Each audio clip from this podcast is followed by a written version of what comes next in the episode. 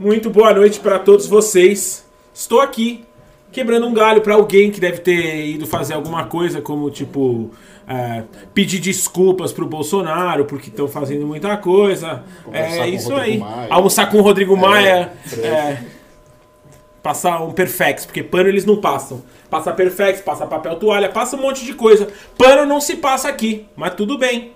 Falou que não passa pano, não passa pano, a gente vai acreditar. E tô aqui com o Alan. Boa noite, Alan. E com o Russo. Que virou e falou pra mim que o nome dele é Israel, mas não gosta de Israel. Quase chamei a Liga Antidifamação pra resolver esse negócio. É, é isso aí. Porque alguém assiste Globoplay. Ah, gente que assiste novela. Gente que assiste novela assiste Globoplay. Gente que não assiste novela assiste esse programa que vocês estão aqui agora. Muito boa noite para vocês todos. E vamos começar mais um MML News. E porque eu estou aqui a serviço, eu vou contar para vocês que eu tenho. Vocês esqueceram só de botar. Nossa. Isso aqui a pré-estreia desse filme, aonde acreditem, se quiserem, esse que vos fala faz uma ponta.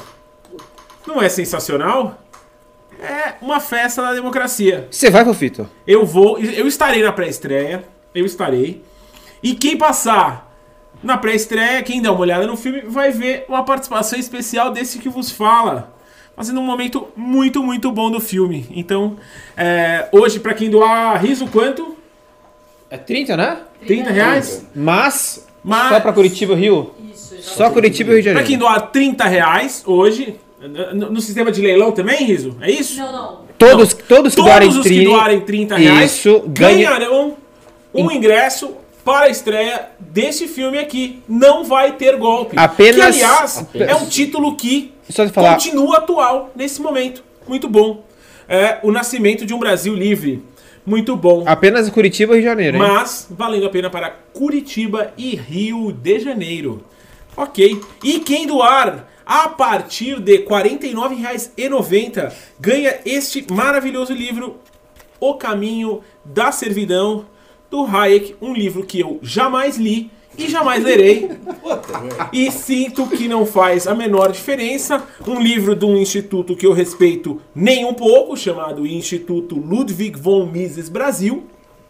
Como vocês sabem, eu não gosto desse cara, eu não li esse livro, mas eu sei que vocês são uns reaças e que vocês se importam com esse tipo de coisa. Portanto, caso você esteja interessado, faz ali o seu pimba e quem sabe seja o seu dia de levar este livro para a sua residência. Muito bem, e vamos dar início ao programa, Russo? Bora. A primeira pauta que eu tenho aqui hoje é uma pauta muito importante. E eu vou começar com a leitura. Joyce Hasselman é definida como candidata a prefeita de São Paulo pelo PSL. De acordo com o jornal Estado de São Paulo, o Partido Social Liberal, após desentendimentos entre lideranças paulistas, bateu o martelo sobre o seu candidato à prefeitura de São Paulo. É Joyce Hasselman. Está na hora de colocarmos as divergências de lado em nome de um interesse maior, que é o partido, afirmou o senhor Major Olímpio. A Joyce está nessa luta como líder no Congresso e queremos que ela continue nessa luta até o meio do ano que vem. Mas a partir daí queremos fazer um desafio a Joyce.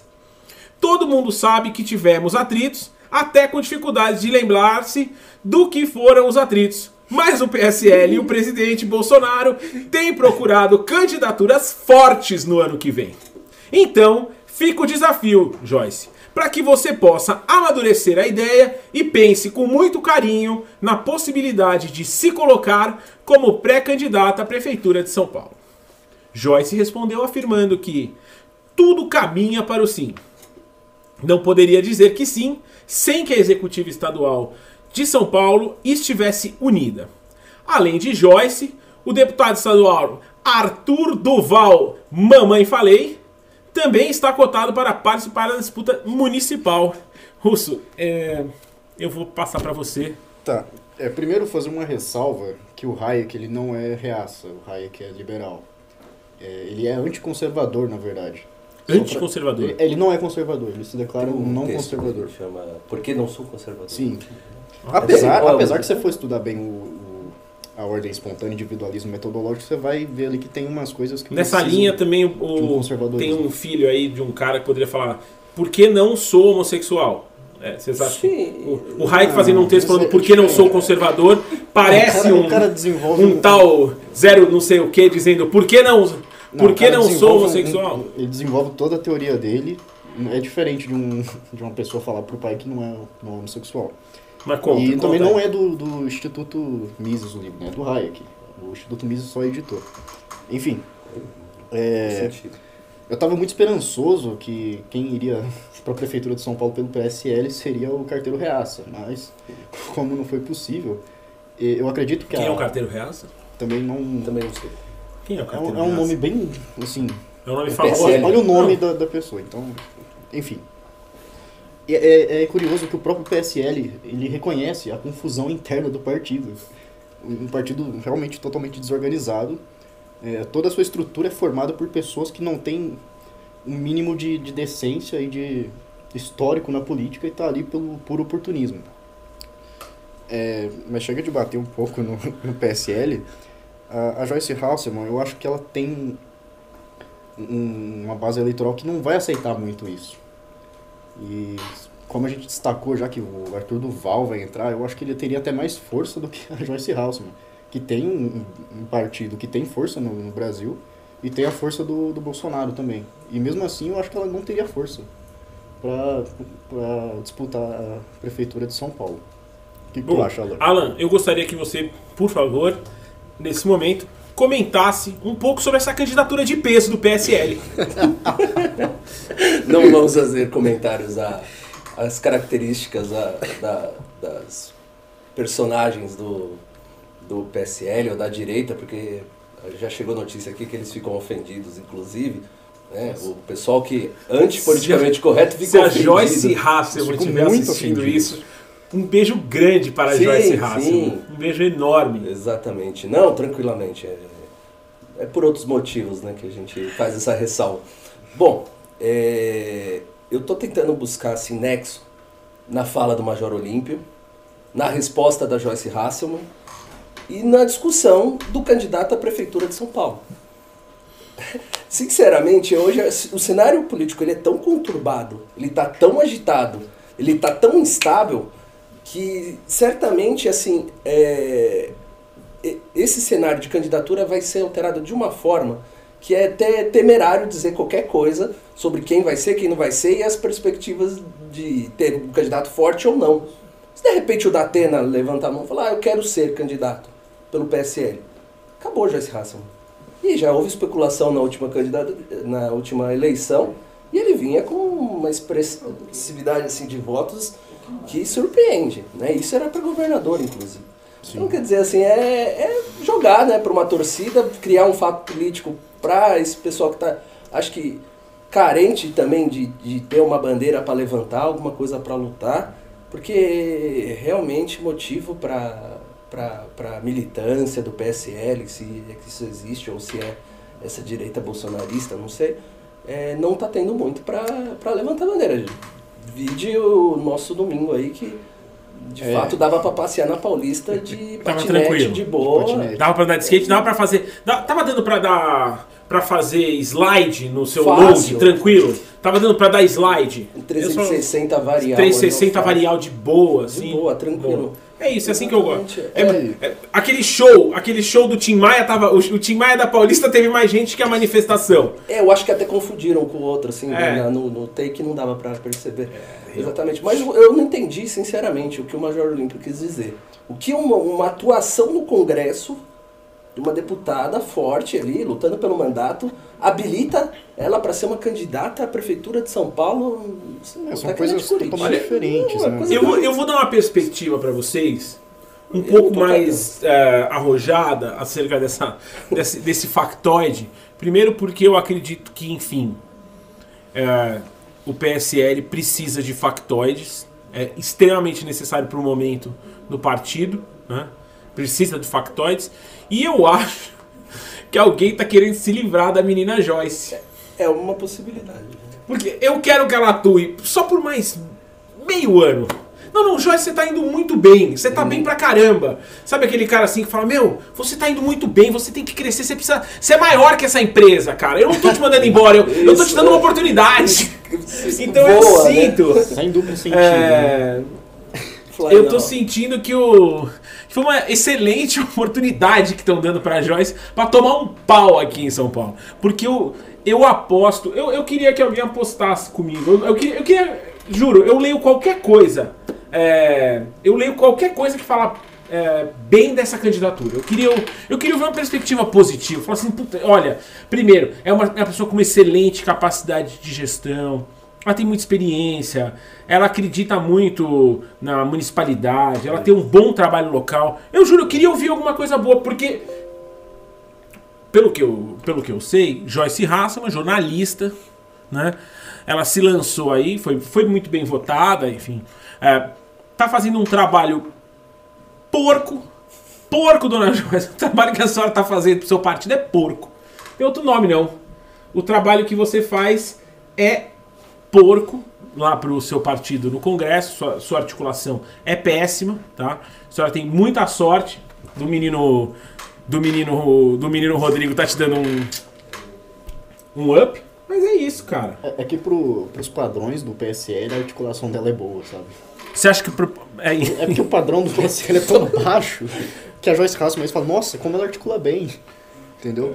Só que a, a prefeitura de São Paulo é, tem uma coisa interessante que ela é muito importante no país. O orçamento, né? E- sim, e o cara que ele ganha a prefeitura de São Paulo, ele tá a um passo da, da presidência. Então, a concorrência... Foi isso que o Dória te contou. Foi isso que o Dória disse. É, não, mas é, é uma, uma Não, perspectiva. Mas dá a projeção, né? Claro. É, o Dória tá direto em contato com o MBL, com certeza. Mais uma. uma... A- só Ah, completando, perdão. a, a, a concorrência é muito grande. Então eu acredito que ela não tenha, assim, nem chances de sei ganhar e nem preparo pra ganhar. Não dá pra saber de concorrência, porque a gente não faz ideia do que vai ser a política até o final do ano. Sim, é loucura exatamente. fazer uma previsão pra municipal de São Paulo. Tem ninguém conseguindo. Os caras estão conseguindo acertar nem a cotação do dólar pra, pra outubro. É Vão falar em. Os caras não acertam nem a medição do queimado. Não, não brincadeira, mentira. É, porém, tem um fato positivo em favor da Joyce, que é um alento. É pior que o Haddad, acho que ela não consegue ser. Ah, não, Gente, certeza. vocês vão falar mal do menino Haddad. o cara que mais fez ciclofaixa.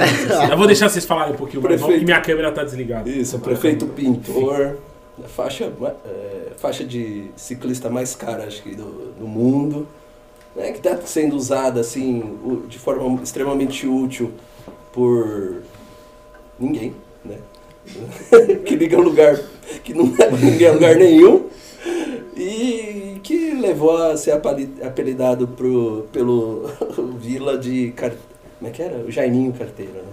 Que deu até processo. A gente tá bem de prefeito. Diz, Ai, ai, é ai. que eles são mais novos, eles não pegaram também a prefeitura Lamentável. de Celso Pita. É lamentável o estado que ficou. É, enfim, a avaliação. Ele sai muito mal avaliado, o menino, o menino Haddad. Enfim, tomou um pau, acho que ficou aqui em terceiro, né? Terceiro ou quarto. Ele foi realmente muito mal. É, o.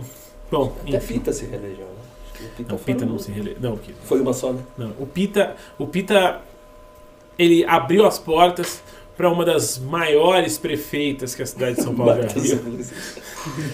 Sim, é. Marta, relaxa e goza Suplicy. Ela chegou- Revolucionou os transportes em São Paulo. São Paulo é uma, é uma cidade bem resistente, né? Porque pelos Olha, prefeitos... Passou que já- Erundina aqui, é que eu era mais, mais novo, né? Cara, sempre que vem um prefeito tosco de direita, ele é seguido por um excelente prefeito petista em São Paulo. Temos um histórico aqui para lembrar vocês: Luiz Erundina, que seguiu, se não me engano, Jânio Quadros. Temos depois da Luiz Erundina Paulo Maluf, Celso Pita. Se eu errei, vocês falam aqui, vocês me xingam. Vocês me xingam por qualquer coisa, vocês podem me xingar por isso também. Só tô dando bola pra vocês. Ah, se não me engano, a sequência é essa. Paulo Maluf, que fez o seu sucessor celebremente anunciando que se, Se não o fosse Pita não Paulo fosse... Maluf, Fofito chegaria aqui 9 horas da noite. Exatamente. As obras viárias do Paulo Maluf são invejáveis. Cara, uma coisa Paulo Maluf sabia fazer. Obras viárias. Que obras viárias? Gente do céu. Que pena Melhor que não tinha Odebrecht na. Hã? época dele, né? Se ele soubesse, tinha, né? Se ele Ah, soubesse. gente, eram obras. Que obras? Que, que- o que eu, como, que você, como, você não, como não se emocionar quando você fala de um complexo Maria Maluf, túnel Ayrton Senna, pra Tá. Ele, né? aveni- nossa, água espraiada. Gente, é, é- é emocionante, é emocionante. Tem que falar. É, mas, enfim, sucedeu o Maluf Celso Pita, uma gestão desastrosa, tá? Foi sucedido, Celso Pita abriu o caminho para Marta. Marta é, perdeu para José Serra, que abandonou a prefeitura no meio, deixando o seu vice, Gilberto Kassab. Ah, Serra foi, foi para governador naquele momento. Kassab se reelegeu, fez uma- um mandato inteiro, foi seis anos prefeito. Perdeu para Fernando Haddad. Alckmin não pegou prefeitura Paulo? Tô viajando. Tô viajando. O, Al- o Alckmin não foi prefeito dessa cidade. O Alckmin foi prefeito de Pindamonhangaba. De Pinda, né? Nossa senhora. Mas não, nessa cidade não. É que Serra e ele ficaram trocando de cargo tantas vezes que a gente. Então é isso, gente. E agora o, o João Trabalhador se elegeu, largou a prefeitura na mão do menino Bruno, que é um dos prefeitos mais desconhecidos da história dessa cidade. Né? É bom que ele tá todo dia no Terça Livre também. né? Ele tá bastante no Terça Livre, ele é, vai que lá. É, só- é cosplay do. Ah, tem um cosplay dele? É, É o pronto. Alan do Santos. Gente. Mas é esquerda, cosplay Bruno do- Covas, não é? Ele é... O Bruno Covas Empurra é. ele pra direita, pelo Deus. O Bruno É. Covas ele é neto do Mário Covas. O Mário Covas é um dos melhores PSDBistas que já teve Sim. na história. Mário Covas, enfim, Tá. saudoso Mário Covas. Na época que alguém tinha algum prazer de votar no PSDB. Ou depois dele, a, a festa, o prazer acabou. Então, gente, sobre essa. Eu vou ler. Leio o Pimba aqui, ô Risocrata? Peraí. Não leio. Ok. Eu acho que não tem mais. Bom, sobre a candidatura do Arthur, que a gente fala aqui no final da pauta, tem algum comentário? É, é porque o Arthur É porque manifestou aí na imprensa alguma cotado, coisa. verdade, é, está né? sendo cotado, mas ele, ele manifestou na imprensa. Eu, Eu, vi, vi uma. no, no- na, na Band.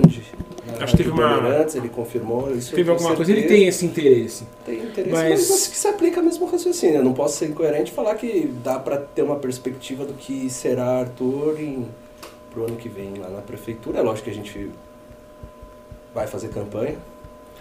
Ô, Fofito, Manda. só mostrar aí pra esclarecer o pessoal que tá na, na tela. Aí uma foto do, do prefeito de São Paulo e do presidente do, do Terça Livre. A esquerda é o cara do Terça Livre, o Alan dos Santos, e a direita o, o prefeito de São Paulo, tá? É, enfim.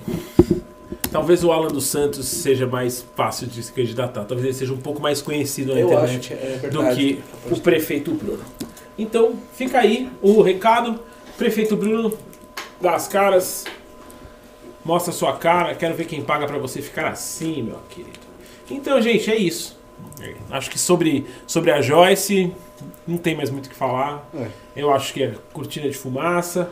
Estão querendo se livrar dela. Posso ler o Pimba? Por favor.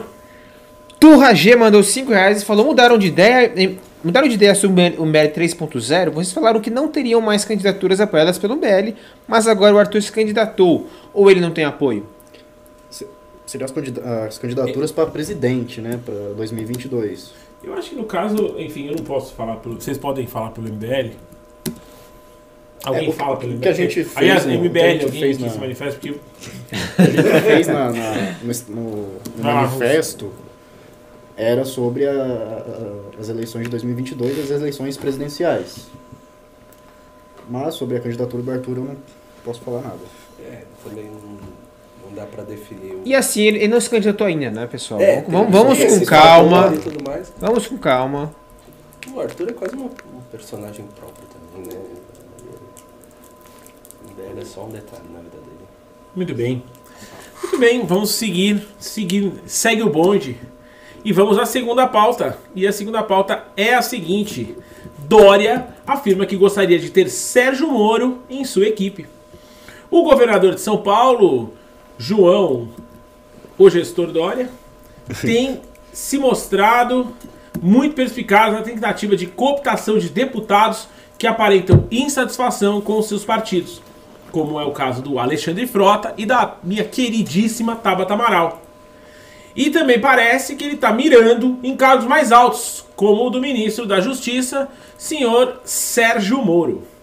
Dória desmentiu os boatos de que teria feito um convite a Moro, mas afirmou que gostaria de tê-lo em sua equipe. Quem não gostaria de ter, disse o governador. O Tucano ainda teceu elogios sobre o trabalho que Moro vem desempenhando à frente do ministério. Sérgio Moro foi um grande juiz e é um grande ministro. Não há convite, há admiração e respeito, afirmou João Dória. Parece que o ministro não precisa se preocupar com a possibilidade de ficar desempregado caso o clima tenso com o presidente tenha o pior desfecho possível. Ainda assim, vale lembrar que Dória, que chegou a criar o Bolso Dória durante as eleições, pode não ser tão fiel a Moro nem aos demais possíveis cooptados ao PSDB. Vamos lá, e para variar, Alan, começa. Bom, com o teu comentário. É o fato não fato, de novo, né? Que um diz que poderia integrar o governo Dória, mas ele depois nega. Eu fico pensando no, no secretário que está ocupando o cargo agora, né? Justiça, como ele não fica feliz com, essa, com esse tipo de declaração. Né? Eu, eu lembro é, muito bem, assim, me lembra, assim, a, me vem à memória o caso de clube de futebol. Né? Quando, como é fácil, assim, né? Resolver os problemas e e criar um, uma notícia trocando técnico, né? Cargo no governo é assim também, né? Então, ah, pega o secretário aqui, eu boto outro secretário de justiça, ah, é o Moro, ele é famoso, dá certo, sabe? Aí contrata aquele técnico famoso que resolve o problema. Então, quer dizer, é, para um gestor, e pelo menos ele tem um histórico de sucesso como empreendedor, é, não, me, não, não me fica muito não é convincente de que ele trocaria uma pessoa imediatamente para colocar outro sem ter um projeto. Eu acho que o princípio de um gestor é justamente é, a continuidade, é a construção de um trabalho e trocar o ministro só porque ele é famoso para pôr outro é muito mais, muito mais político ou tática de, de presidente de clube de futebol do que efetivamente uma questão de, de gestão. Né? Claro, o fato político é importante. Sérgio Moro, o MBL já tem feito algumas considerações, o Renan soltou alguns vídeos, que é periclitante a permanência dele no cargo. Né? Periclitante para a gente, né? no caso é, é temerário a saída dele qualquer momento do governo, porque Jair Bolsonaro entende que ele é a figura própria que tem que reunir toda a atenção possível do seu governo e que, de alguma forma, ele, ele trata do jeito que quer Sérgio Moro, inclusive submetendo algumas situações constrangedoras. Né? Em alguns momentos ele, ele trata o Sérgio Moro como um troféuzinho, em outras ele rejeita e não dá apoio às medidas que o Moro quer implementar. O MBL já tem questionado demais uh, as intenções, inclusive do Bolsonaro, quanto às medidas de, de perseguição criminal contra corruptos. Né? Então, assim, parece que está se tornando insustentável a permanência do Sérgio Moro. E o Dória, que não é bobo nem nada, é um jeito dele instabilizar mais um pouquinho o governo, né? E fazendo sombra, já pensando em 2022. É, é meio loucura, né? Porque a gente está falando que já é difícil pre prever um cenário para o ano que vem, mas Dória está pensando em 2022 e fazendo de tudo. Só que ele não pode esquecer que a mancha que quase custou a candidatura dele ao cargo do, de governador, foi ter abandonado a prefeitura. E se ele também esquecer de governar e ficar pensando em só fazer essa sombra para o Bolsonaro para 2022, ele pode colocar em risco esse projeto dele a longo prazo. Ele precisa governar antes para depois querer alcançar ou se viabilizar como presidente. Então, Russo, é, se a gente... antes de eu te passar a palavra, só vou te falar, passar uma pergunta rápida. Perguntaram de qual núcleo do MBL você é aqui? Você... Eu não sou de núcleo do MBL, na verdade. De onde você é aqui de São Paulo? Eu sou de Minas e me mudei para São Paulo para ficar aqui no MBL Nacional, na verdade. Ah, você. Não sou de um, nunca fui de um núcleo específico. Muito bem, tá explicado agora. É, então, continuando aqui a, a, o raciocínio do Alan, se a gente for ver a trajetória do Bolsonaro, ela também não foi na, nas vésperas da, das eleições. E o que eu vejo que o Dória está fazendo é preparando o terreno para 2022. Sim.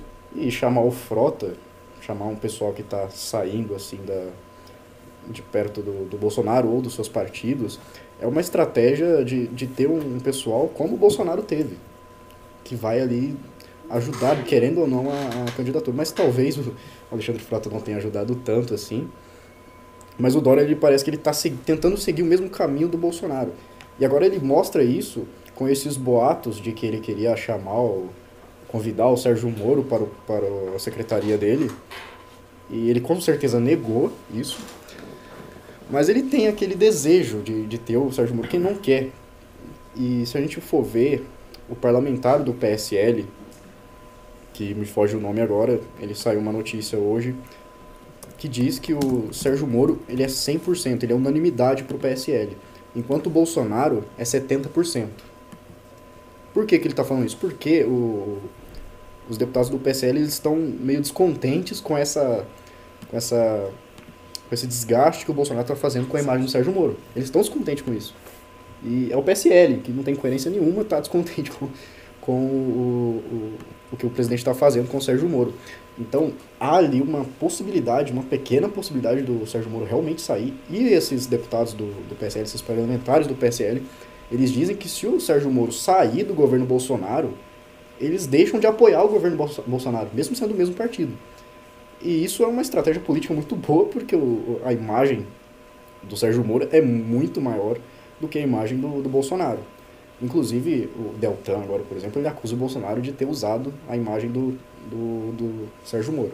Mas não vamos entrar nisso, que foi pauta de ontem.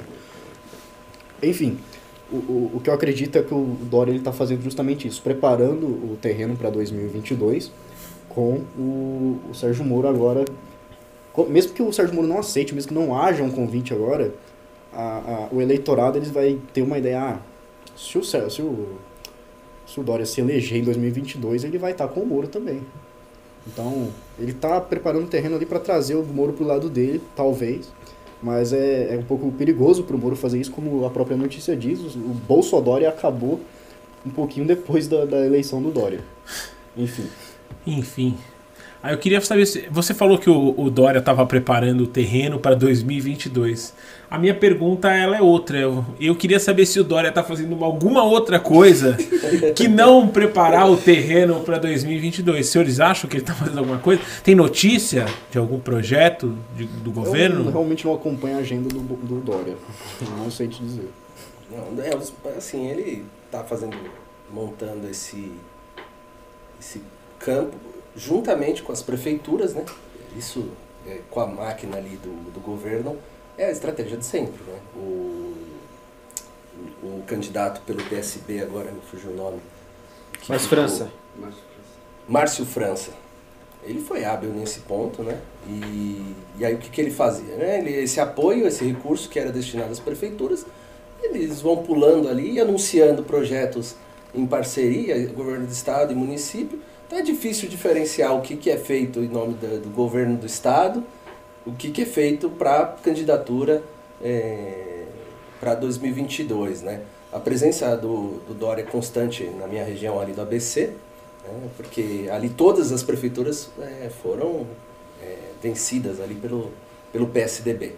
Então a base de apoio ali dele está firme. Então, constantemente ele está anunciando um projeto, uma destinação de recursos, uma para segurança, especialmente, que ele tem feito aqueles centros de informação de segurança, não vou lembrar agora o nome. Então, assim, é, ele está, ao mesmo tempo, fazendo a publicidade de mídia para uma possível candidatura, publicidade, né?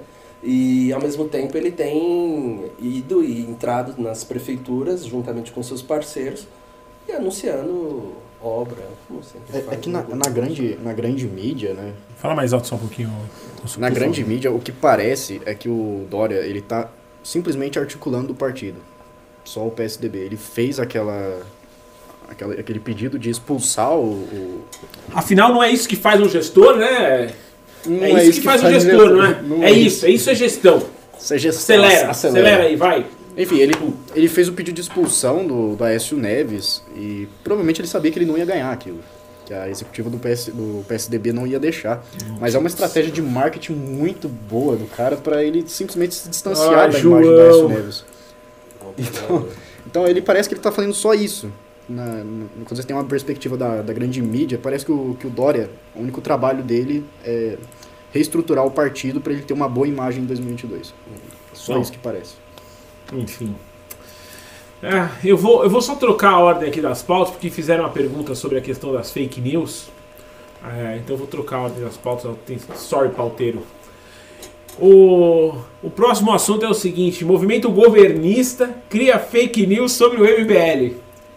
O movimento Avança Brasil utilizou de sua conta no Twitter para propagar uma montagem com o membro fundador do MBL, Renan Santos, onde ele teria passado o pano para o Rodrigo Maia. Os criadores de fake news foram expostos e logo apagaram a publicação. É uma indecência que esses caras que viram, viraram puxa-sacos do governo sem a menor vergonha produzam esse tipo de fake com perfil falso para atacar a minha MBL. Gente porca, Movimento Avança Brasil, sejam honestos, sejam homens de corrigir essa merda, respondeu Renan. Na mesma rede social, pelo jeito. Ao contrário do que dizem, a MBL está criticando o deputado Rodrigo Maia há quatro anos, apoiou o Marcel Van Hatten para a presidência da Câmara, enquanto o Bolsonaro e todo o PSL apoiaram Maia. Chega de fake news, se atenha aos fatos. Gente, ver uma, ver uma manifestação do MBL contra fake news me enche de alegria. É muita diversão, é muita diversão. Eu vou pedir pro Russo, em voz alta e bom som, me dizer o que, que ele achou desse assunto. Cara, o que aconteceu foi que esse movimento, que é um movimento pequeno, que eu nem lembro o nome, ele fez um meme colocando o, o Renan Santos passando pano pro, pro Rodrigo Todo Maia. mundo sabe que o Renan Santos não passa, não passa Não pano passa pro pano. Maio. Passou pano, passou pano Papel pro... toalha no máximo. No papel toalha, no máximo um perfex, Não, é porque aconteceu o seguinte, ontem, assim. ontem a Polícia pano. Federal é, meio que mostrou uns podres do, do Rodrigo Maia. E aí eles fizeram uma montagem e colocaram o Renan Santos falando que, como se falasse do Maluf, sabe? Ele rouba, mas faz. Ele tem uma ótima articulação política no, no Congresso. E que era claramente uma montagem, e quando a gente expôs isso, eles apagaram na hora e esqueceram, fingiram que não, que não fizeram nada. Mas se você entrar no perfil desse pessoal, eles falam que lutam pela anticorrupção, pela justiça, pela liberdade. Então, eles têm um monte de princípios virtuosos e começam a fazer um monte de fake news sobre o MBL. Olha que legal. O MBL 3.0 sendo alvo de, de fake news. O que, que você acha disso, Alan Santos? Alan Santos. Alan Santos, pelo amor de É Deus. porque eu não. falo Alan Santos. Alan Santos. Nossa, terça livre ao vivo. Poxa vida, viu? não bastasse um, um esquerda host aqui. Só não sentou no sofá porque disseram que ou talvez não coubesse ou quebrasse aqui o sofá, né? Não, a gente tá ai, aí devolver na É ofensa dos fake 3.0 news. que colocou um cara totalmente de esquerda no... É, mas é ser um certo exagero aqui do- dos nossos produtores que não tem noção Foi nenhuma das coisas. 3.5 agora, foi Não, mas brincadeira à parte, a- é, novamente mexendo com as características pessoais da. é, não vamos deixar de Se, lado. se eu não quisesse que mexesse com as minhas características pessoais, eu tinha feito um regime, querido. Exatamente. Fica à vontade. Exatamente. Não, mas brincadeiras à parte. Vai lá que O- o- sempre é bom Cara, kamikaze né, isso. falar de fake news. Vamos lá. Não, não, essa, é assim, é interessante é, partir essa crítica ou essa nova tese da, da verdadeira direita, da né, true, assim, sobre Rodrigo Maia. né?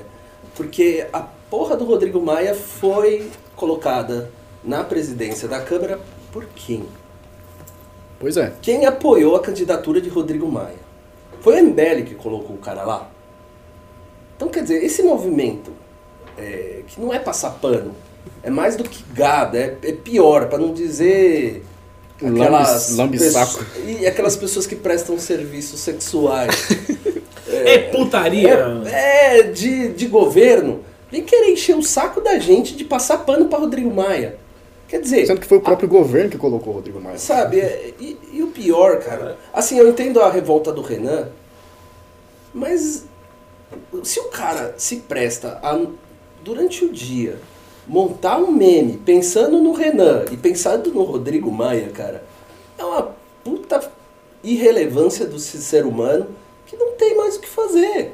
O próprio Não, é movimento que- é o irrelevante movimento também. avança, sabe? Acho que ele teve mais citações citando agora MBL fake news, porque esquerdista é assim, eu vou debater com o MBL, eu coloco MBL e fake news do lado pra ver o que, que tem lá pra poder debater com os caras. Entendeu? Não vou no assunto, é só chamar os caras de MBL e fake news. Entendeu? Então acho que eles tiveram mais citações é, citando MBL num, numa falsa, aí, num meme falso. Ou. Como é meme? Meme num falso? O que, que, que é, né? É meme. Meme passa qualquer bosta, né? Então, quer dizer, colocar isso daí, nada realmente é de gente que. Renan tá puto. Não, ele fez um- ele ele fez fica uma- puto. Eu imagino que ele tá puto. Ele fica puto, Ele cara. fica, mas Assim, assim. muito puto olha, mesmo, de verdade. realmente é, é, não, não é digno de, de, de irritação, né, esse, esse tipo de cara. Que assim, aprendeu Vamos. política vendo eleições de 2018, né, entrou agora na internet e agora tá achando que vai Mas a mudar. internet é o lugar onde estão os verdadeiros comentaristas, onde está sendo ensinada história, tá o MBL inclusive. Os que E o MBL News, o lugar para você que quer se informar sobre política, que quer análises dos melhores analistas políticos do Brasil, inclusive aqueles que você não conhece, como eu, o menino russo e o professor Alan. Muito bem, é, enfim, vai lá um chazinho de, de camomila pro menino Renan e seguimos para a próxima pauta. Kim Kataguiri apresenta emenda que impede indicações políticas no novo COAF. O prodígio menino Kim apresentou a medida provisória 893 que transforma o, o COAF em unidade de inteligência financeira e será vinculada administrativamente ao BC, o Banco Central, e foi publicada no dia 19. A criação da unidade. Não, desculpa, eu falando besteira. Não, não foi o Kim que apresentou essa MP. Essa MP já tinha sido apresentada e ela transformou o COAF numa unidade do Banco Central, isso vocês já sabiam. A criação da unidade de inteligência, que terá autonomia técnica e operacional e atuação em todo o território nacional, foi assinada de forma conjunta entre o presidente da República, Jair Bolsonaro, e o ministro Paulo Guedes e o presidente do BC, Roberto Oliveira Campos Neto.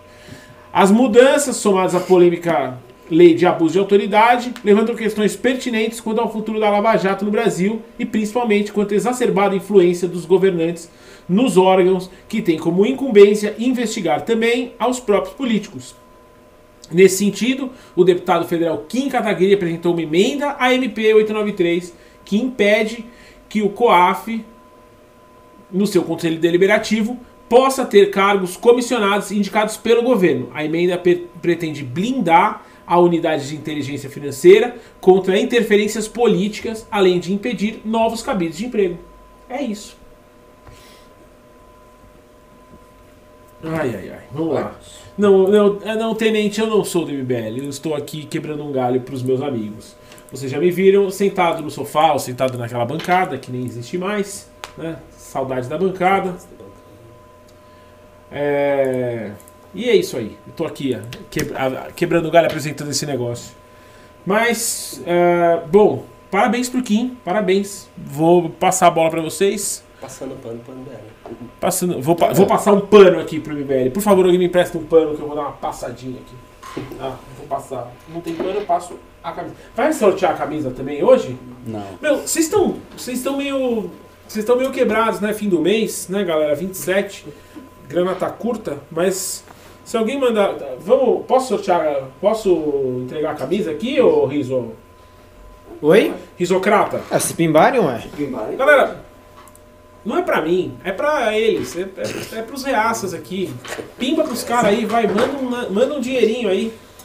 Os caras estavam falando do dia que eu tirei a camisa por 50 reais. Tô tirando por menos hoje, porque a grana tá. Mas não é nem pra pagar a pizza depois desse negócio. O Tá mês muito mais longo do triste, ano. cara. Então é isso. Aqui, ó. A camisetinha da MBL. Quem sabe vocês têm interesse é, nesse boné. Que se vocês pagarem, se vocês mandarem um pimba, eu fico com o boné até o final do programa. Putz. Jamais usaria pro- um boné escrito Faça o Brasil Livre. Mas, caso vocês pimbem, eu ponho o boné. Então, é isso aí. Ah, manda uns pimbas aí, vai. Anima esse negócio. Parabéns para o Kim. Vamos lá, comentário sobre o COAF. Menino. Menino russo. Ah, sobre o COAF, o COAF não existe mais, na verdade, né? Agora é a Unidade de Inteligência Fin- Financeira. O COAF do Banco Central. É, o COAF do Banco Central, que foi uma medida do Bolsonaro que praticamente desconsiderou todas as pessoas que saíram no dia 26 para protestar pelo COAF com o Moro. É uma das coisas da, da rechaça que ele está fazendo com o Sérgio Moro. Enfim, o Kim ele tá sendo um cara um pouco uma pedra no sapato do governo Bolsonaro, porque ele está impedindo muitas coisas que o, o, o governo Bolsonaro está tentando fazer meio patrimonialista ali. Primeiro, a medida que impede o, o nepotismo, e agora ele está impedindo as indicações políticas do, por parte do presidente para o COAF. Então, o, Kim é um menino prodígio que o, que o MBL tem na, na Câmara dos Deputados. E o que, que você acha disso, Alan? O que eu acho? Poxa, quem está à frente, né? Sempre aí do Bolsonaro e do gado, né? Que Ele, ele é, realmente tem. ele é muito invejoso, sabe? É porque eu leio alguns comentários do, do MBL e, tipo, quando ele faz alguma coisa assim, desse tipo, que vai um pouquinho contra os interesses pessoais do presidente Bolsonaro, ele é tido como invejoso pelos seguidores ácidos do, do, do Bolsonaro. Pode continuar. É, é, assim, tá expondo o, o- esse é, intento do, do, do Bolsonaro em realmente afetar as investigações. Quer dizer, é, ele não teve assim nenhuma vergonha, não teve nenhum receio de falar que, que mexe onde quer e põe que quer. Quer dizer, assim, é, é- É, mas pera um minuto. Nós estamos falando, nós estamos falando do COAF, Sim. que enfim estava dando as informações financeiras, tiraram do tirar que estava ligado à Polícia Moro. Federal, estava ligado ao Moro, certo? Ao, é, ao Ministério da Justiça. Ao Ministério da Justiça. É. Tiraram, jogaram no Banco Central. Perfeito. Na gestão do Paulo Guedes disseram que é. Pimba, é. só, so so so so só, só, só. Ah, meu Deus do céu! Alessander Mônaco Ferreira mandou 200 reais! Alexander Mônaco Ferreira, E falou, você Fofito, está transformando a minha vida. Ai, Fofito, pode tirar a camisa, a camisa e colocar o boné então. Eu Não quero ver estamos essa aqui para audiência subir. Sobe a audiência. Sobe a porra da audiência. Sobe.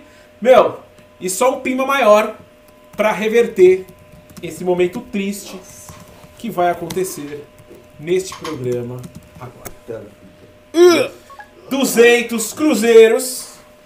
Continue falando de política normalmente, como se nada tivesse acontecido. Não, tá legal, tá fácil agora. Vai lá. Continua. Rapaz, falando mesmo. Continua, continua. Bom, não aconteceu a- nada A aqui. putaria do COAF, é isso que a gente tava falando, né?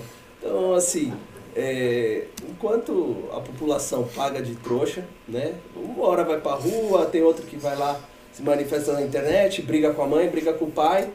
É o STF que manda pra lá, é o, o- a Câmara que, É o Toffoli que decide cancela lá, a é um investigação. que cancela a investigação. Tem isso aí Então, também que você esqueceu de se falar, que o Toffoli, tipo, suspendeu as investigações do Flávio Bolsonaro, assim. Aconteceu umas coisas estranhas Gente, aí, sabe? É uma delícia, o MBL, O né? MBL tá denunciando isso há muito tempo. E a gente é tido como comunista e petista, porque Pô, o tá Toffoli, que foi, foi, Advogado. que foi advogado do PT, né? Cara, eu só coloco de novo se pimbarem. Então, é, o cara. Aqui, eu posso falar? Eu sou socialista, vocês sabem disso. Mas esse movimento, ele é pela liberdade. Exato. Quem paga mais pode não- mais aqui. Socialista não é pela liberdade.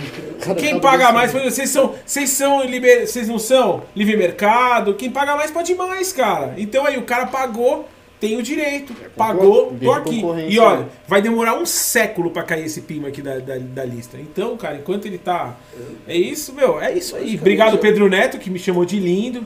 Papai Urso Tony Ramos, essa daqui é nova, nunca tinha ouvido. Faz Ah, ideia. Tenentão, obrigado. Fica por aqui. É isso, gente.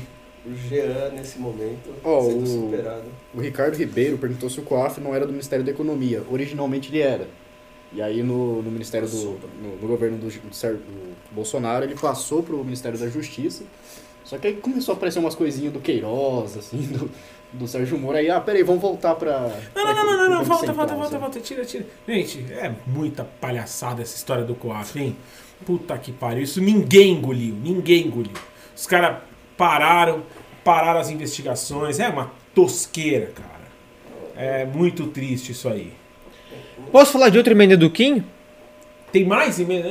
Tem mais emenda do para. Kim. O cara é uma máquina. É uma máquina legislativa. É isso aí. Amanhã o, Congresso Nacional votará a Lei de Diretrizes Orçamentárias e há um trecho dela que reserva 3,7 bilhões de reais para campanhas eleitorais.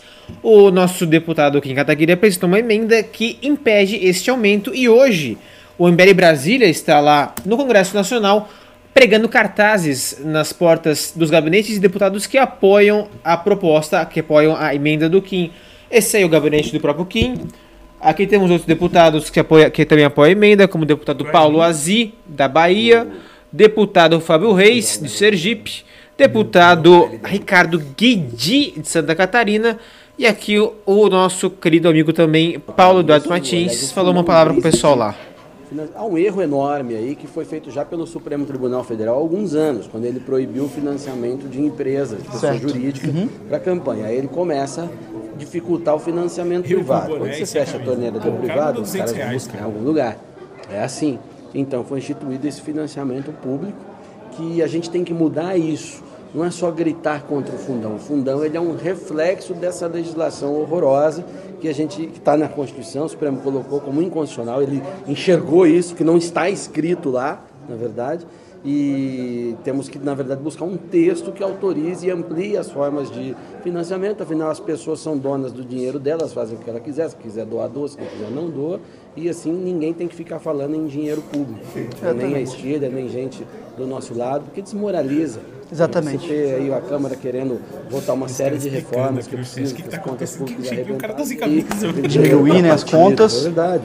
O meu cobrar. partido recebe, eu também usei dinheiro na campanha, não, não nego isso, mas sempre fui contra. Mas eu fui derrotado na outra, joguei conforme as regras, e a gente tem que mudar a regra para não ter esse tipo de constrangimento e de moralidade com as pessoas, porque eh, não, não é correto um montante desse para a campanha eleitoral.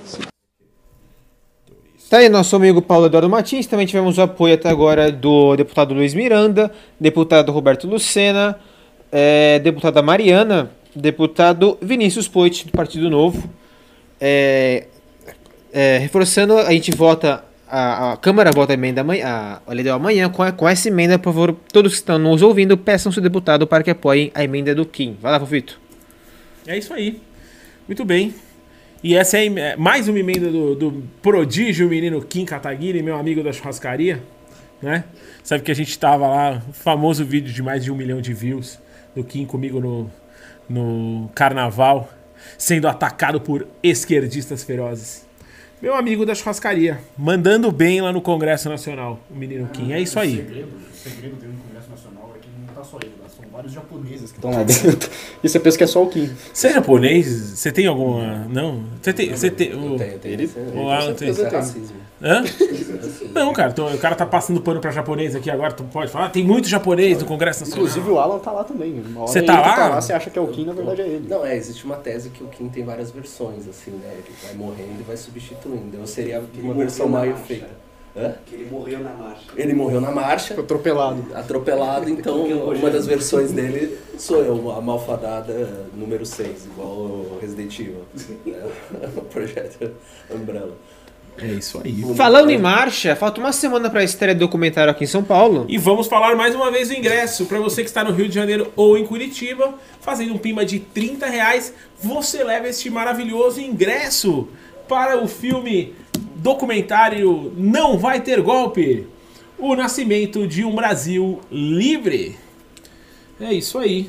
E caso vocês manda, caso vocês mandem algum pimba, eu boto a camisa. Senão eu vou ficar sem camisa, respeitando o brother que postou o pimba de 200 cruzeiros. É isso aí. Quem pode mais, manda mais.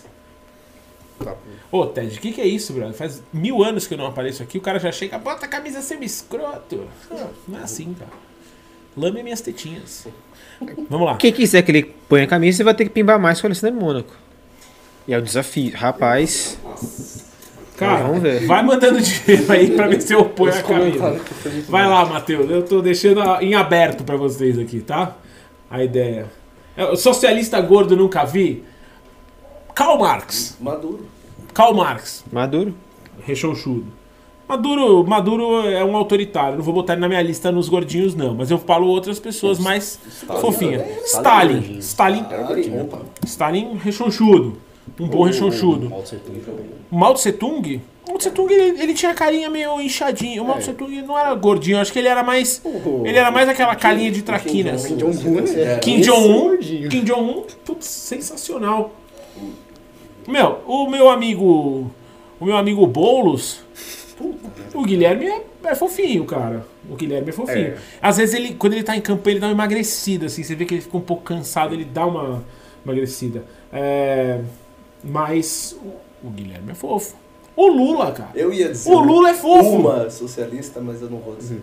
Quem é uma socialista Não, gordinha? dizer. Pode falar. Vocês sabem. Ah, Eu não quero. Ah, não. Saminha, Saminha é Ah, foi- fofa. a. Samia é fofa. Ah, a Samia é fofa. Chu- É isso, cara. Isso aí, Grande para de encher o saco dos outros, deixa os caras serem. Tá vendo? Ninguém aí. Ô, tenente, vou- vai, vá com Deus, amigão. É, é isso aí. Se alguém mandar mais alguma grana, eu boto a camisa de volta. E vou ficar com o boné porque o cara pagou. Vamos lá, quer, vamos fazer a última pauta aqui? Bora. Vocês estão prontos para isso? A fim de evitar uma derrocada eleitoral, Macron tenta fazer do Brasil um inimigo. Após a repercussão internacional das queimadas na floresta amazônica, Emmanuel Macron, presidente francês, foi um dos líderes mundiais que mais causou polêmica ao abordar o assunto. O chefe de Estado, em uma de suas declarações, questionou sutilmente a possibilidade de internacionalizar a Amazônia sob pretexto de a floresta ser um patrimônio da humanidade que precisa atender aos interesses de todos os países. Engana-se, contudo, quem acredita que Macron, de fato, entraria em uma disputa territorial com o Brasil em pleno século XXI.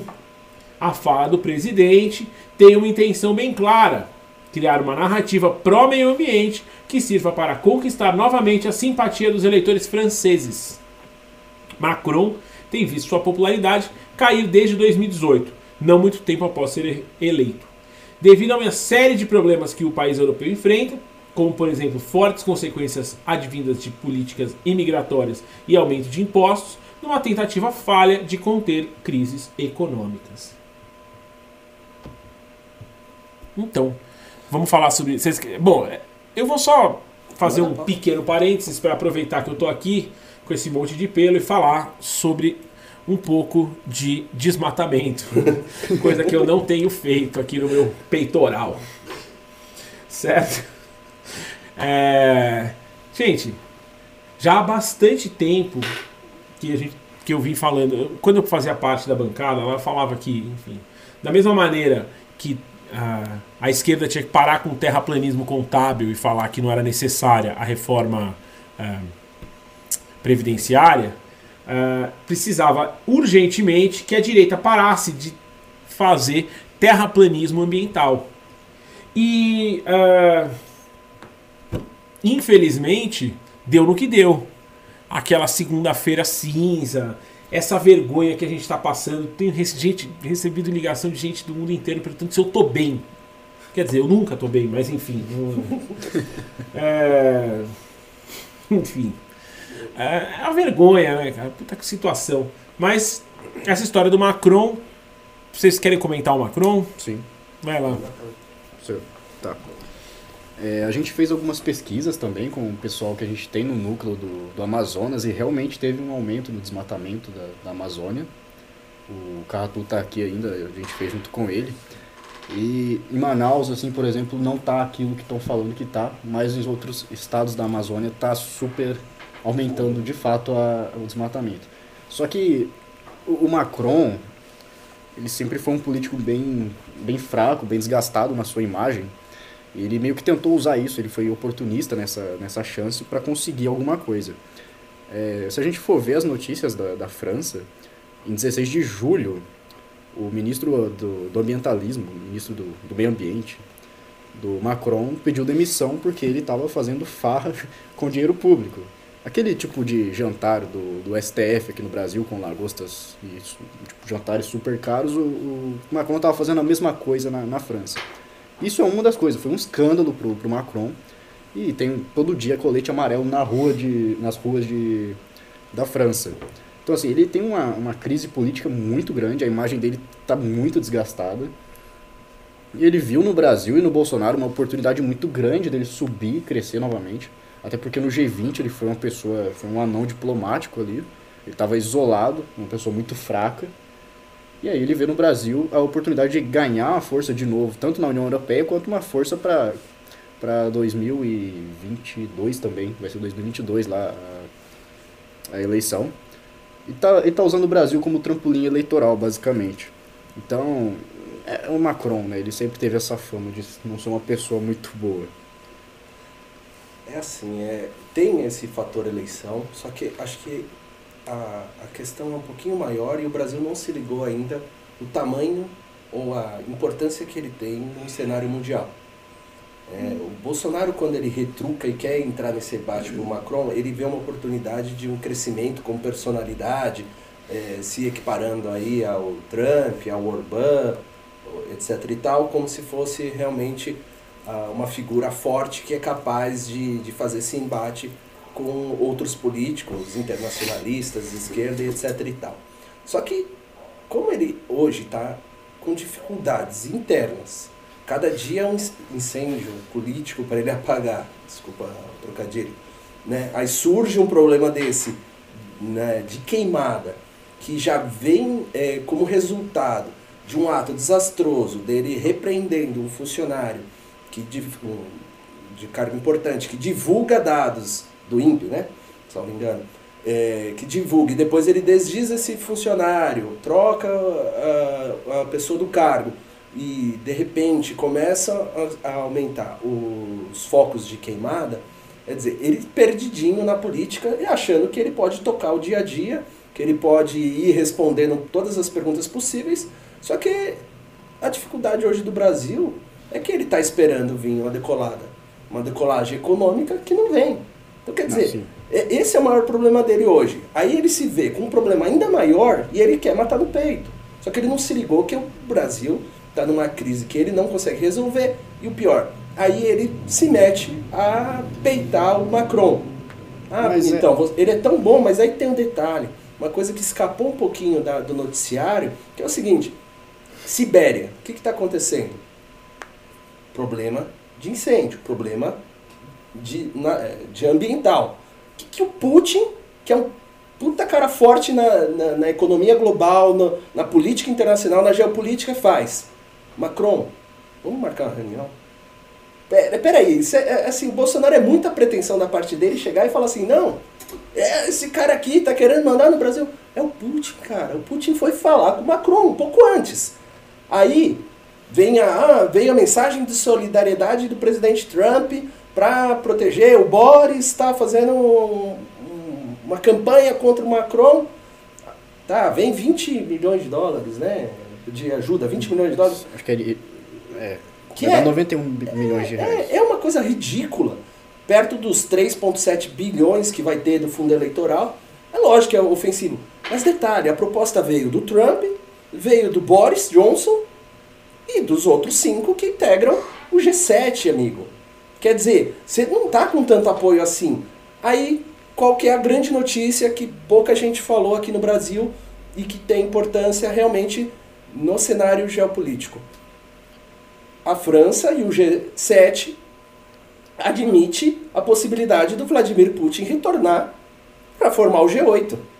Quer dizer, o cara fez uma jogada dessa, problema ambiental, conversou com o Macron, o Bolsonaro serviu de espantalho ele achou que estava ganhando alguma coisa, saiu com a, com a mensagem de que o Brasil é um país que desmata, por mais que ele tente convencer, ele não vai conseguir, que ele já perdeu essa narrativa por incapacidade, isso por incompetência do ministro que até agora não provou um ato em prol do Brasil no cenário internacional, dentro de uma perspectiva que o presidente quer indicar o seu filho para a embaixada dos Estados Unidos e o Trump ratifica a, a possibilidade do convite para o Vladimir Putin.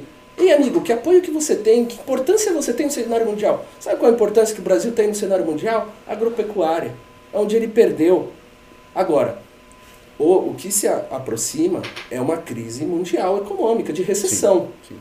O Trump sabe que ele, o que ele precisa fazer, o Reino Unido sabe, a Europa principalmente sabe, e sabe da importância da Rússia nessa jogada. Não sei a se China Trump sabe não. sabe, a- a- a- tanto que ele está fazendo esse movimento.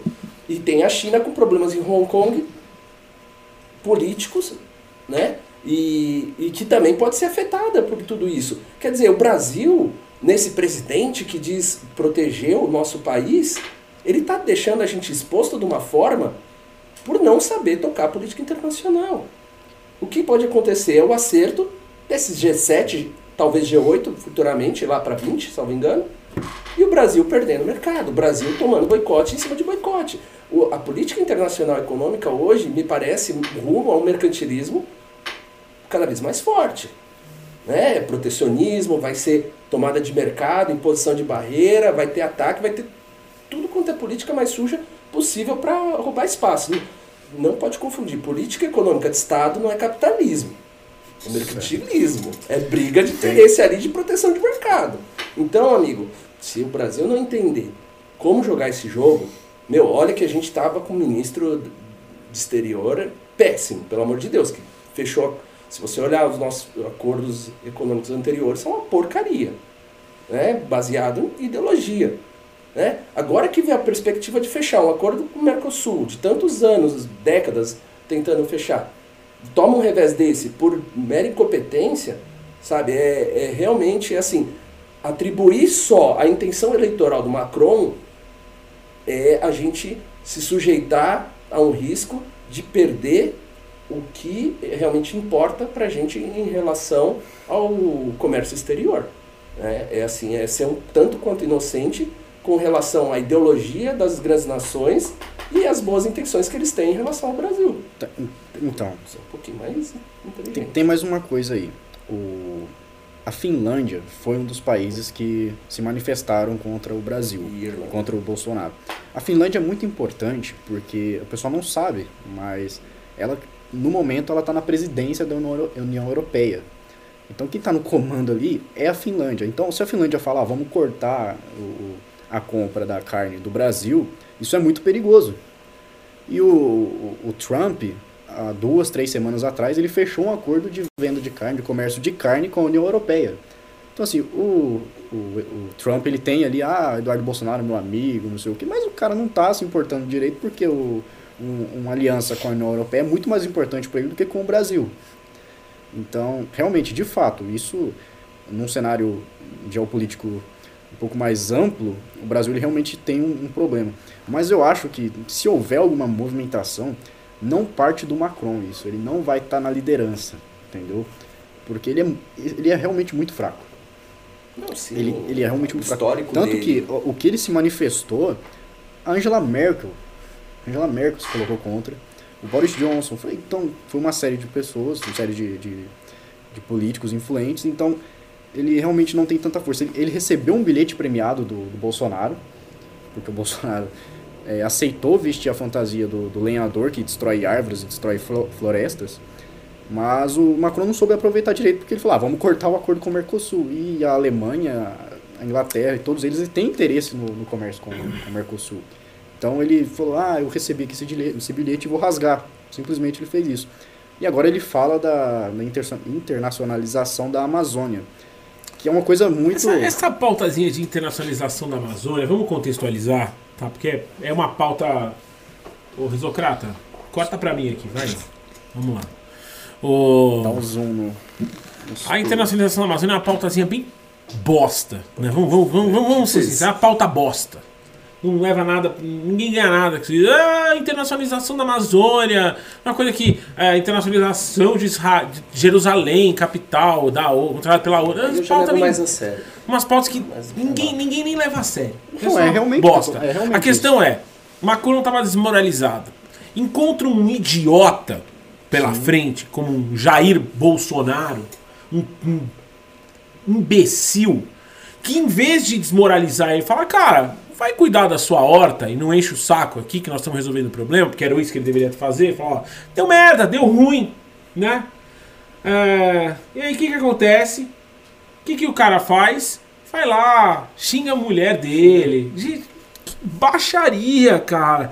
Política internacional é um lugar de extrema delicadeza e o Brasil tem uma tradição incrível em política internacional. Cara, Barão do Rio Branco, é, meu, o Oswaldo Aranha. Puta que pariu, a gente tem, a gente tem uma, uma tradição de gente muito foda na nossa política internacional. E agora vem essa porra, meu. Ah, meu, fala sério. Coisa horrorosa. Muito horror. Muito, muito, muito horror.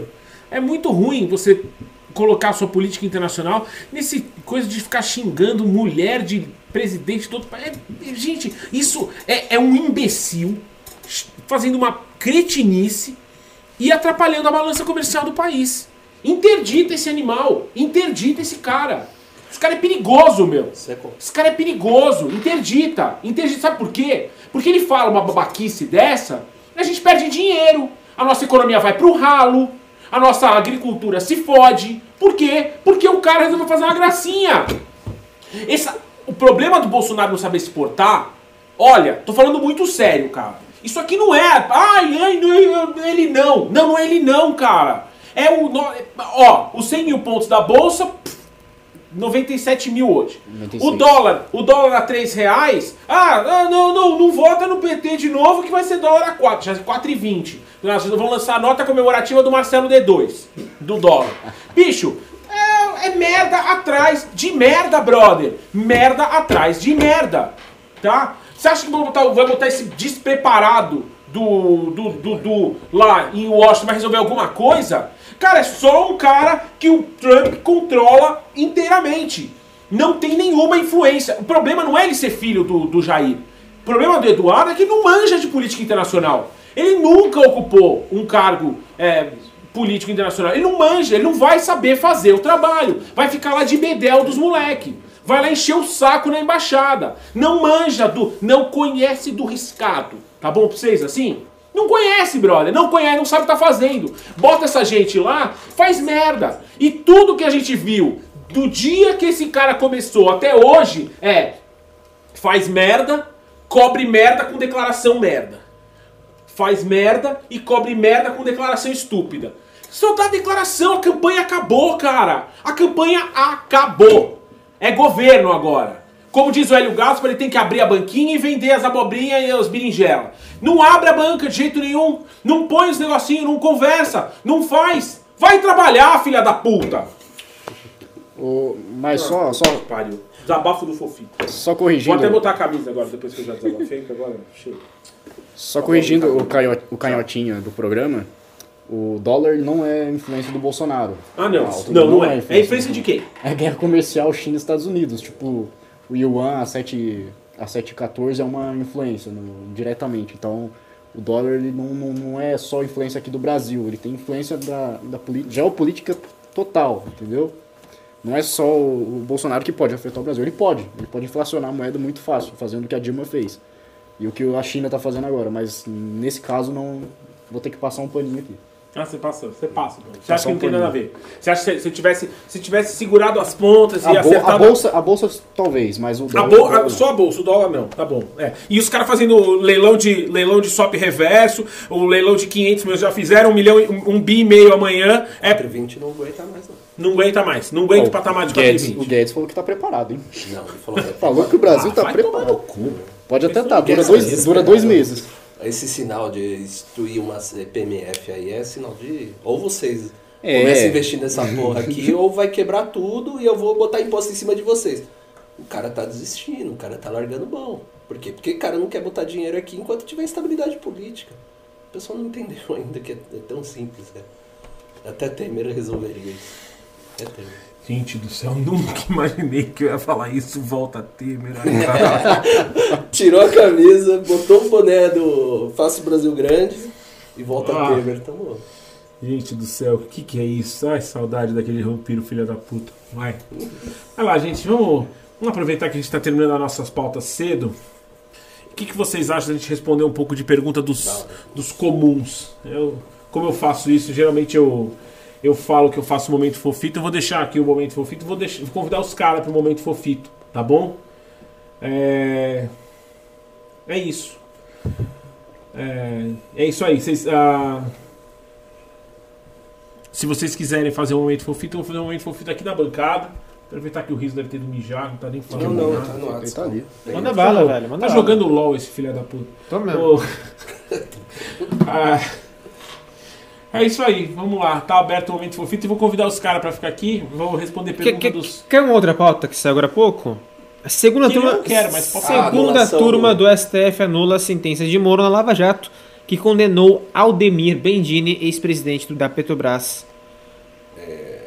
Pode É.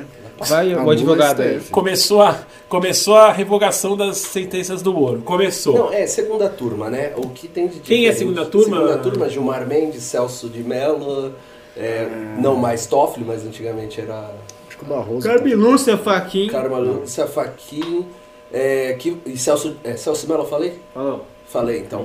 Ah, o que tem de diferente aí é o voto da Carmen Lúcia. A decisão aí ela é o tecnicismo puro, né? Qual foi a tecnicidade do. é, é o seguinte, o processo ele foi anulado. Isso não significa que Bendini foi absolvido. O que ocorreu é a decretação de uma nulidade, ou seja, o, A nulidade anula. é anula o um, um ato que desse. não foi praticado conforme a, é, se determina a lei processual. Então, o que, que aconteceu? Sérgio Moro, no encerramento do, do processo, naquele último ato antes da sentença, que são as alegações finais. É o 300 e. Ah, É o 299? ah, tem- não, Como é que é os artigos? demais. Tinha o nome das, das alegações finais, tinha os artigos, né? Isso. Encerramento.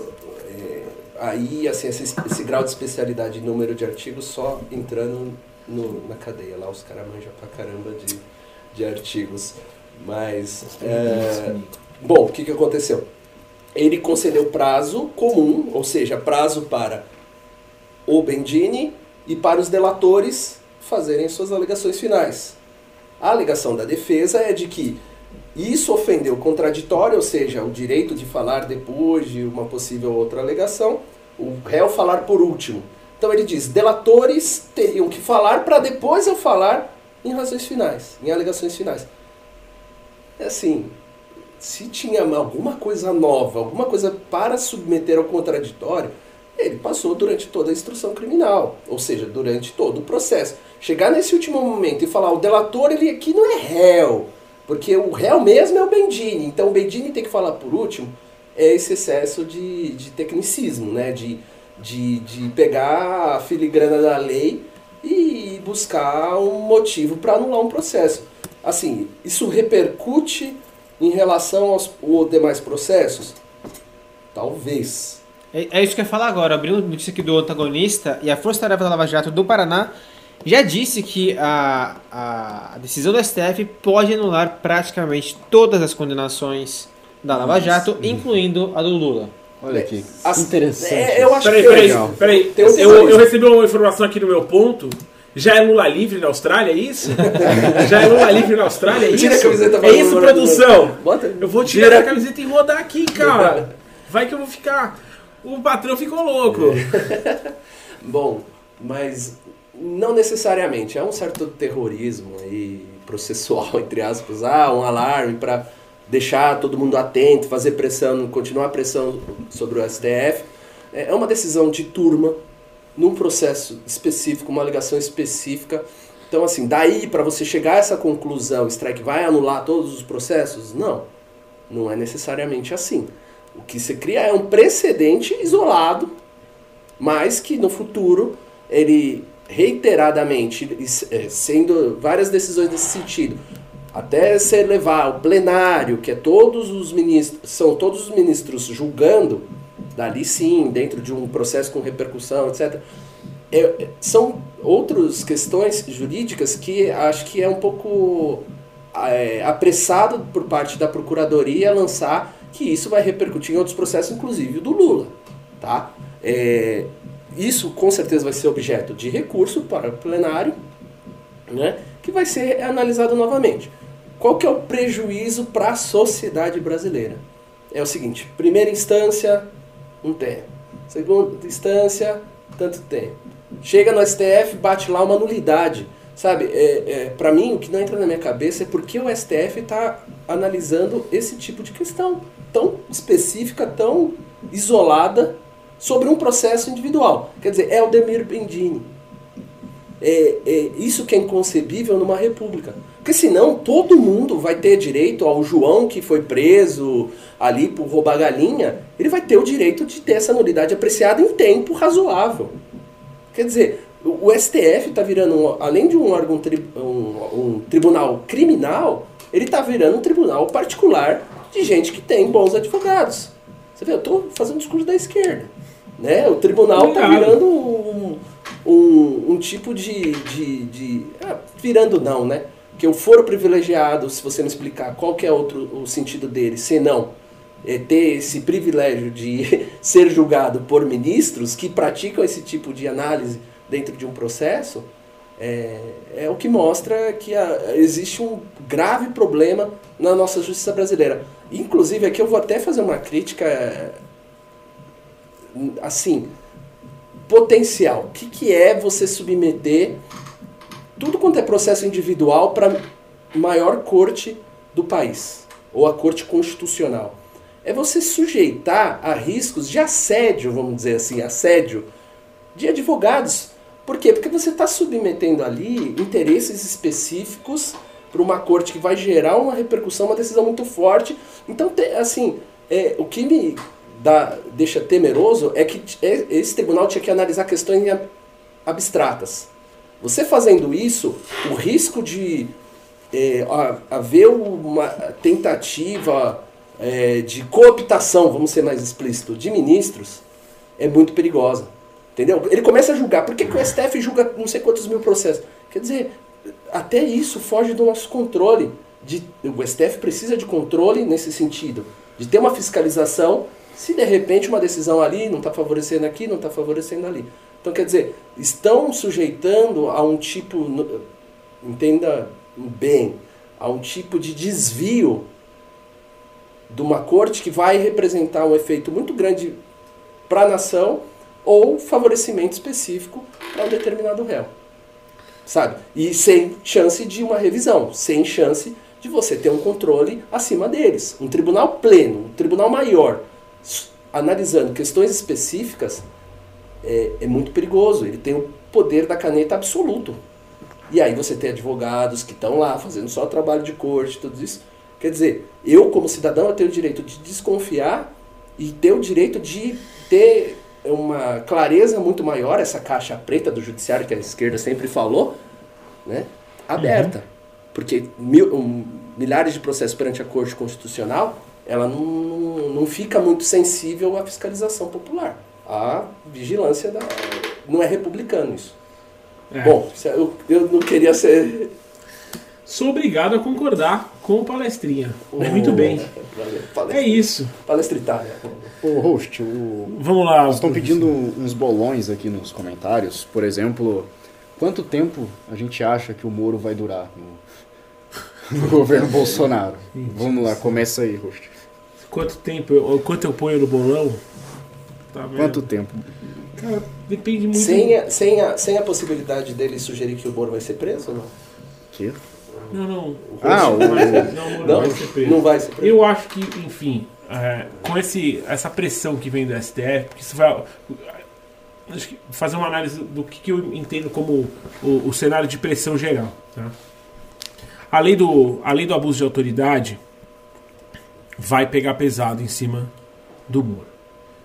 Caso ela não seja, caso ela não seja vetada, sobe a temperatura, aumenta a pressão.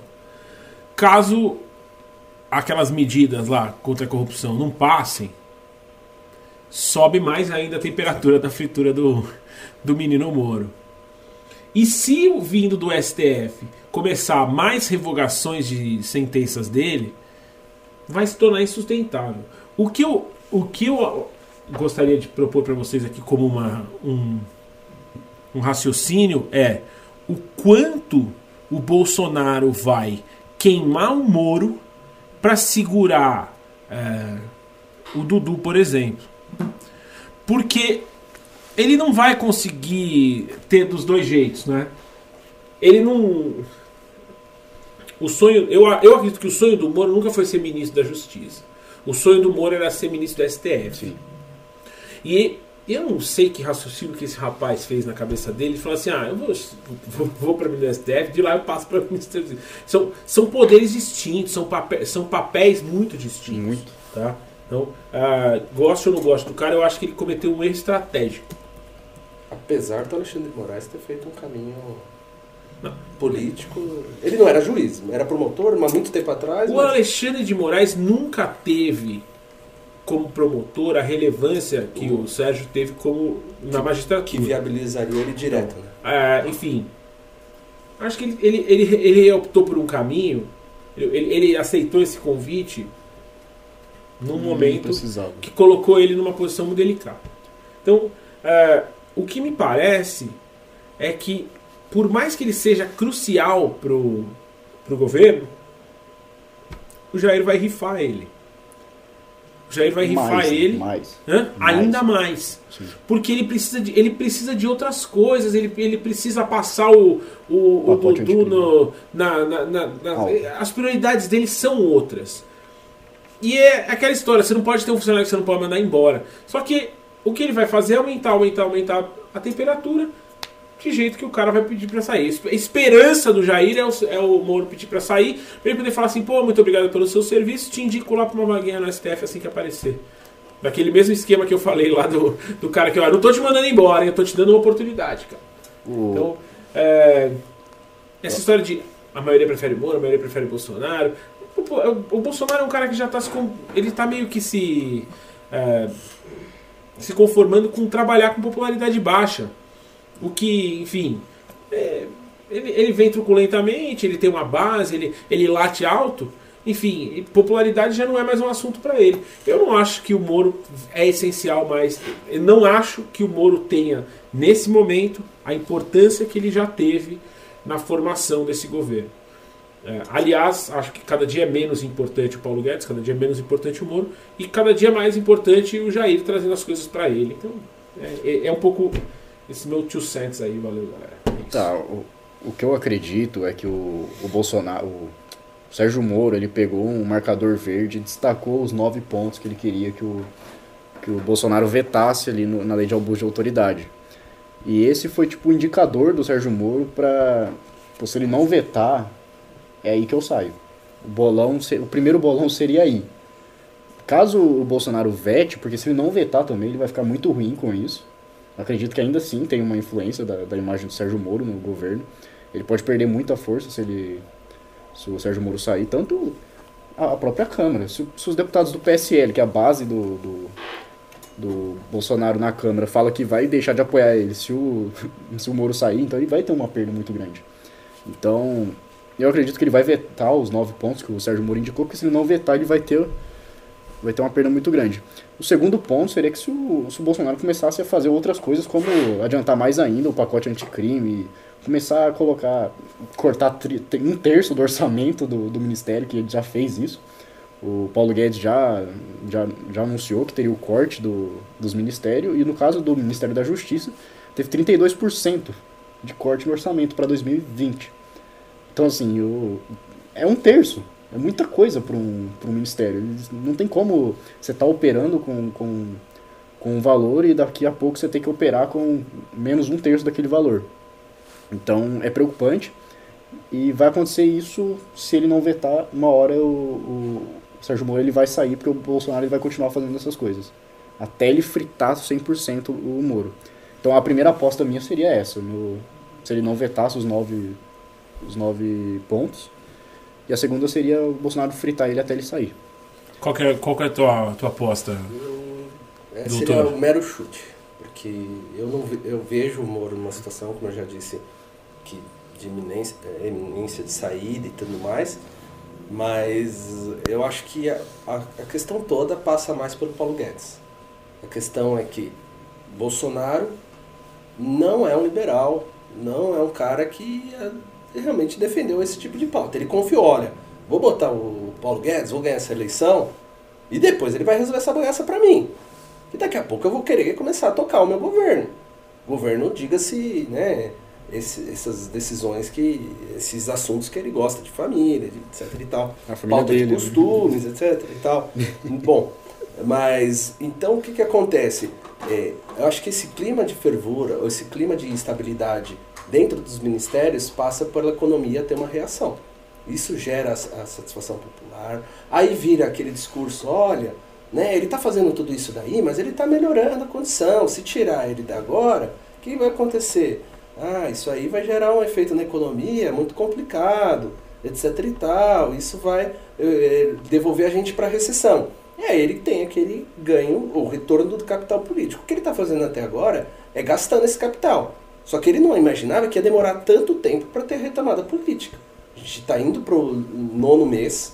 Eu, eu, eu acho que ele, por ignorância, inclusive, confessada em economia, ele achou que era assim, tipo, ó, bota o Paulo Guedes, daqui a pouco a coisa começa a melhorar, porque já, né, eu já começo a fazer tudo do jeito certo, mas o que, que é do jeito certo, quanto tempo, o que precisa fazer para retomar a economia?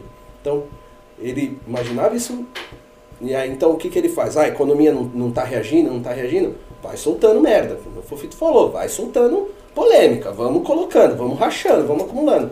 Só que o, o grande problema aí é a questão de, de ter uma instabilidade política que também não permite a confiança necessária para retomar. Acho que ele é o grande fator que está gerando empecilho. Então, Moro é, tem os seus assuntos, tem seu, as suas polêmicas, mas o Bolsonaro sabe que tem esse lado delicado, que a, o lavajatismo é fator que levou ele à, à cadeira da presidência. Ele sabe que é uma coluna ali da espinha dorsal, é, tá, é, um, vai quebrar essa espinha dorsal dele, que assim vai gerar assim um, uma certa insatisfação de grande parte do público dele.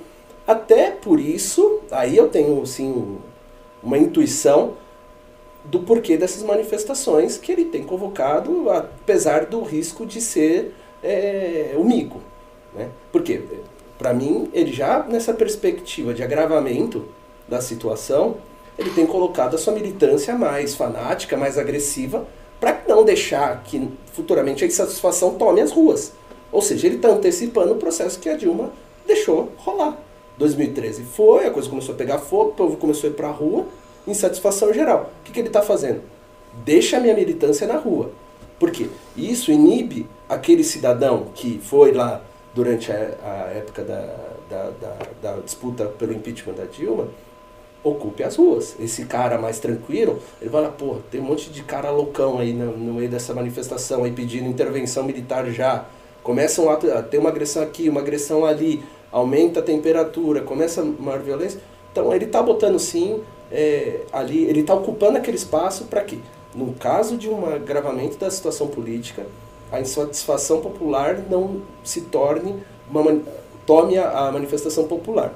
Eu tenho essa suspeita. Vamos ver para esperar o tempo para saber em relação a isso mesmo. É isso. A bancada do Nil, a bancada e o sofá concordam que ninguém sabe porra nenhuma. Exato. É isso. Gente, eu acho que o, o meu o meu Uber já tá na porta, tá na hora de eu ir embora. Pra onde, É. onde a gente vai agora? Vamos pro. Como Cadillac? lugar, né? Vamos pra, vamos pra Vila, Vila Madalena tomar cerveja, né? É aquele lugar insalubre, pô. É O... Faria Lima, pô. Cara, só, eu só adicionaria aqui, tá? Vamos lá, pra, respondendo a Lorena, o Fofito sou eu, tá? O, e Matheus Rodrigues, urso comunista peludo, urso comunista peludo e judeu, tá? Se você, próxima vez, por É sério favor, se refira a mim de maneira mais é, respeitosa, tá bom? E como já não tem mais ninguém aqui nesse chat que lembra do que é Momento Fofito, eu posso ir embora sem me despedir. Mas muito obrigado pela audiência. Muito obrigado a todos vocês que permaneceram até o final.